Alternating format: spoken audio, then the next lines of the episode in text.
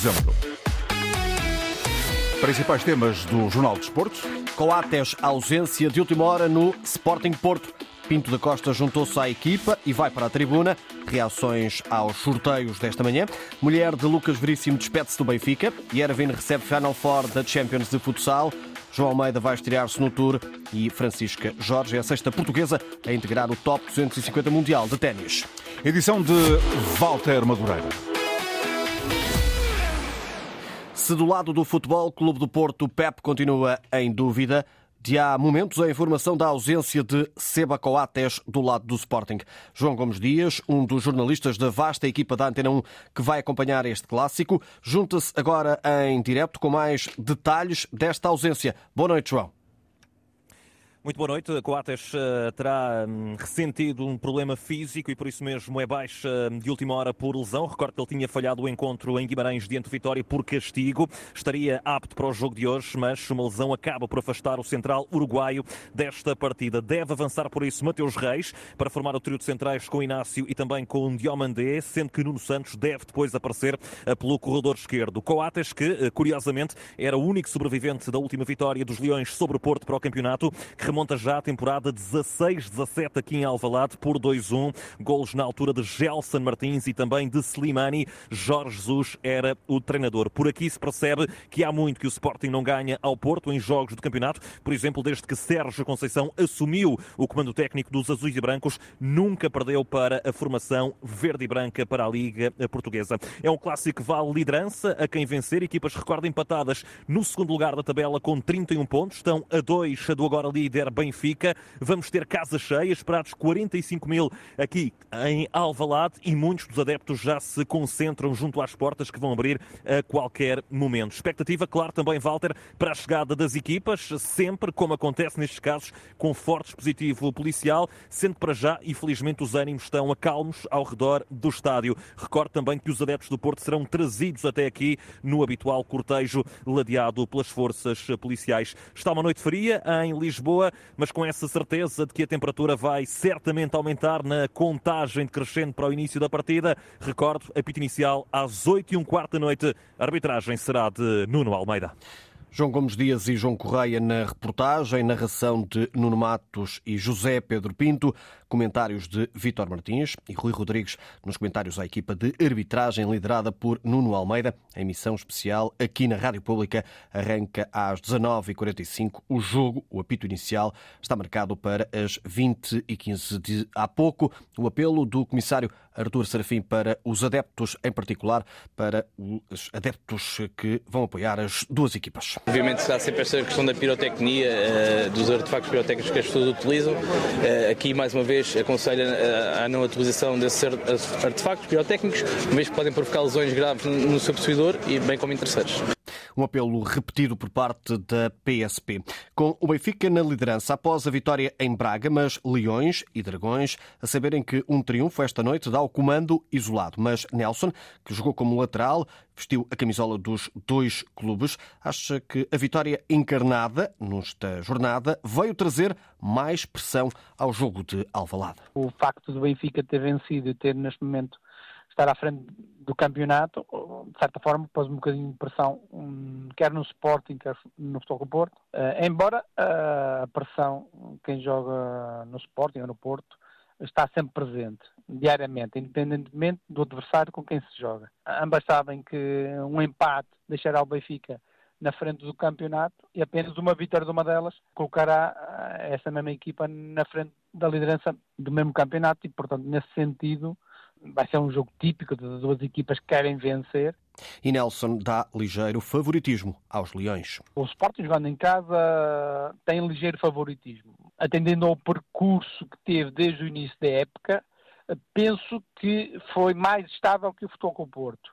Todavia, nós temos que ver que, apesar do Futebol com o Porto ter tido todas as dificuldades inerentes, quer por castigos, quer por lesões, quer por outro tipo de situações internas que o clube tem vivido, está à parte do Sporting eh, em, igualdade pontual e, portanto, nesse sentido, conseguiu sempre, eh, por assim dizer, fintar as dificuldades. E na opinião de Nelson, as duas equipas refletem a personalidade dos treinadores. Nunca desiste, é evidente, é, é a imagem e a cara do, do próprio Sérgio Conceição.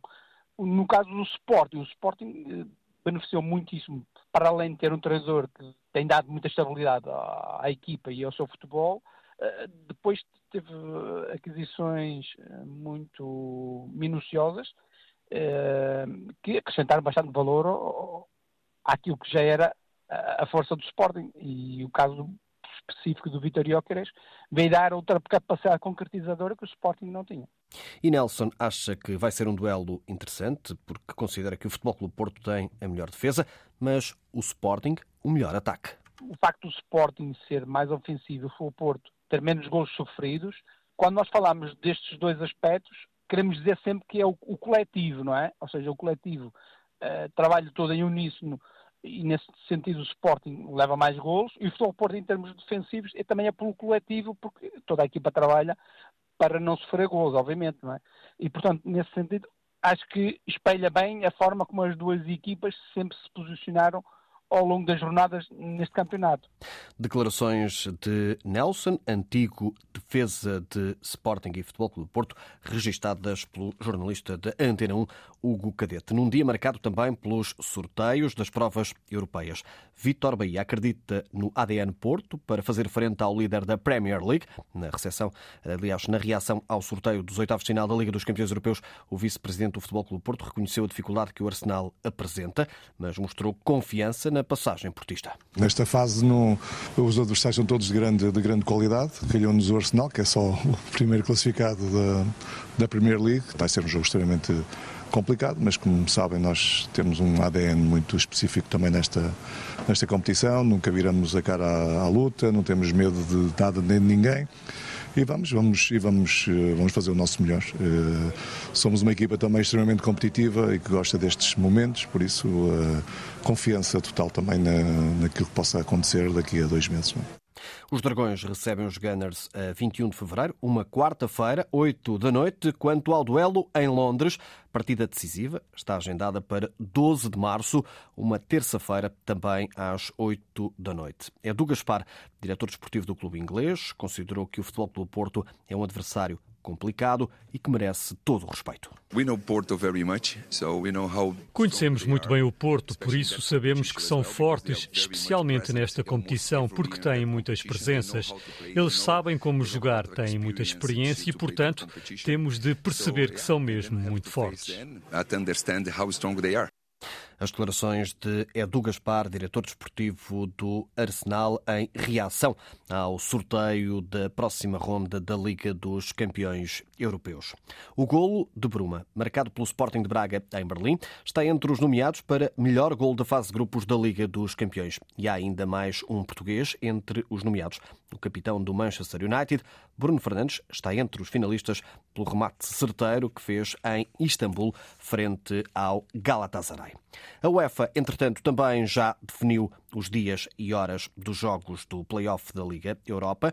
Os clubes portugueses, três representantes, vão jogar a primeira mão quinta-feira, 15 de fevereiro, Young Boys Sporting às 17h45, Benfica Toulouse e Braga Carab, Carabag às 8 da noite. A segunda mão, 22 de fevereiro, Toulouse Benfica e Carabag Braga às 17h45, as duas partidas, enquanto o Sporting Young Boys, na segunda mão, está definido para as 8 da noite. As águias, que através de Simão Sabrosa já expressaram a vontade de seguir em frente nesta competição e de chegar longe, mas pensando só jogo a jogo.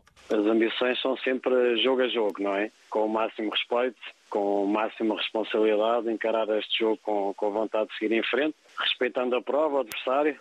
Temos de pensar apenas em uma vitória de cada vez. Eu acho que essa é, é, a melhor maneira de pensar, encarar jogo a jogo e, e fazer sempre aquilo que nós temos feito, uh, representar do, da melhor forma o Benfica, uh, respeitar o adversário e, e tentar passar à fase seguinte pensando de facto jogo em jogo e, veremos o que, é que, o que é que vai acontecer. Temos total confiança na equipa, no treinador, eh, a estrutura está a trabalhar muito bem e, portanto, estamos a viver um bom momento e queremos, queremos continuar sabendo que o jogo ainda falta muito para, para esta eliminatória, mas vamos, no momento certo, prepará-la da, da melhor forma. O antigo jogador recusou atribuir favoritismo ao Benfica, apesar de olhar para a tabela classificativa e ver uma equipa francesa que está perto da linha de água. Neste tipo de provas europeias não há, não há favoritismo. O que há é, é a nossa vontade de passar à fase seguinte, representando sempre ao mais alto nível e defendendo sempre, sempre as nossas cores.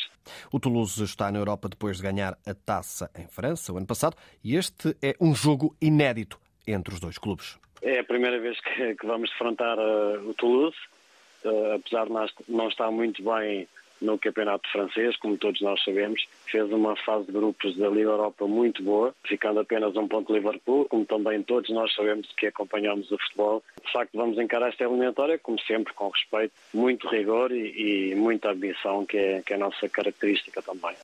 E apesar do segundo jogo ser fora, Simão Sabrosa espera por, por, forte apoio da comunidade portuguesa em França. Sabemos que há uma grande comunidade portuguesa eh, e muito forte em França e contamos sem dúvida com esse apoio, eh, estando a jogar afora, mas como se, se estivéssemos a jogar em casa. Acho que esse ponto é fundamental e, e esperemos contar com o apoio dos portugueses que apoiam o nosso clube.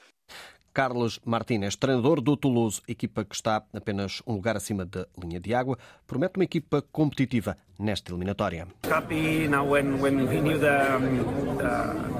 Estamos felizes. Quando vimos que o Benfica é o nosso adversário, ficámos felizes porque dizemos sempre que estamos na Europa para jogar contra este tipo de oponentes e nestes cenários fantásticos. Jogamos em Lisboa primeiro. Vamos tentar competir e conseguir um bom resultado para aqui, em frente aos nossos adeptos, darmos o nosso melhor, ser competitivos e passar aos oitavos. O Sporting de Braga ainda não reagiu ao sorteio. O Sporting só o deve fazer na conferência de imprensa de logo após o jogo com o Futebol Clube do Porto. Lucas Veríssimo está mesmo de saída do Benfica. O defesa foi emprestado ao Corinthians este verão e depois do rendimento apresentado, o Clube de São Paulo parece ter decidido avançar para a compra do passe do atleta. O central já tinha partilhado um pequeno vídeo na conta de Instagram, onde dava conta da sua provável saída de férias em Portugal após o final do Brasileirão e hoje foi a vez da mulher de Lucas Veríssimo se despedir de Portugal. Kike Flores, que já passou pelo comando técnico do Benfica, foi oficializado esta segunda-feira como treinador do Sevilha. Kike Flores está de regresso ao ativo depois de ter orientado o Getafe nas duas últimas temporadas. No futsal, Yerevan vai receber a Final Four da UEFA Champions League. Nesta fase final participam o Palma, campeão em título, Barcelona, Benfica e Sporting. A competição realiza-se de 3 a 5 de maio. O internacional português Afonso Jesus assegurou hoje que a Seleção Nacional de Futsal está com motivação máxima para o jogo de quarta-feira com a Geórgia, mesmo com a presença já garantida no Mundial de 2024. Consolidarmos o, nosso processo, sabemos que o nosso grande objetivo está cumprido, que era estar no Mundial, mas uh, agora é pensar eh, já no próximo objetivo, que é revalidar aquele título e este jogo é, é o primeiro passo desse, desse mesmo objetivo e por, e por esse mesmo motivo não vamos deixar de acelerar, não vamos deixar de fazer aquilo que, que nos comprometemos desde o início, porque é a imagem de marca desta seleção, é a maneira de estar no dia a dia e, portanto, só tem que se refletir no jogo. Só com vitórias até o momento e com a qualificação garantida, Portugal procura chegar aos 18 pontos no grupo E. A tenista Francisca Jorge tornou-se esta segunda-feira a sexta portuguesa a integrar o top 250 mundial, ao subir à posição 211 do ranking feminino, graças à presença na final de um torneio realizado no Brasil. João Almeida vai estar na volta à França do próximo ano. O anúncio foi feito pela equipa Emirates que eh, vai levar assim o português a fazer a estreia nesta competição. Eh, quanto à referência também para o handball, no fecho deste jornal, o Sporting conquistou este fim de semana a Supertaça Masculina de Handball. Foram precisos 10 anos para voltar a erguer um troféu ao vencer o Benfica por 38-34 na final jogada em Santo Tirso. Salvador Salvador, capitão dos Leões, aponta já para mais conquistas. Nós queríamos voltar a meter o nosso nome na história deste, deste nosso clube. Uh, o, o, Sporting já não ganhava a Supertaça há 10 anos, era algo que ambicionávamos há muito tempo, trabalhamos muito para, para estar aqui, mas agora queremos mais. É o primeiro troféu deste ano, ainda faltam mais dois, pelo menos aqui em Portugal, e nós não, nós não paramos. Hoje queremos fechar, amanhã descansamos e quinta-feira já temos outro jogo muito importante. Esta é a quarta supertaça do historial do Sporting que não erguia o troféu desde a temporada 2012-2013. Walter Madureira com o Jornal de Desporto na Antena 1, RDP Internacional e RDP África. Atualidade em permanência na rede em desporto.rtp.pt.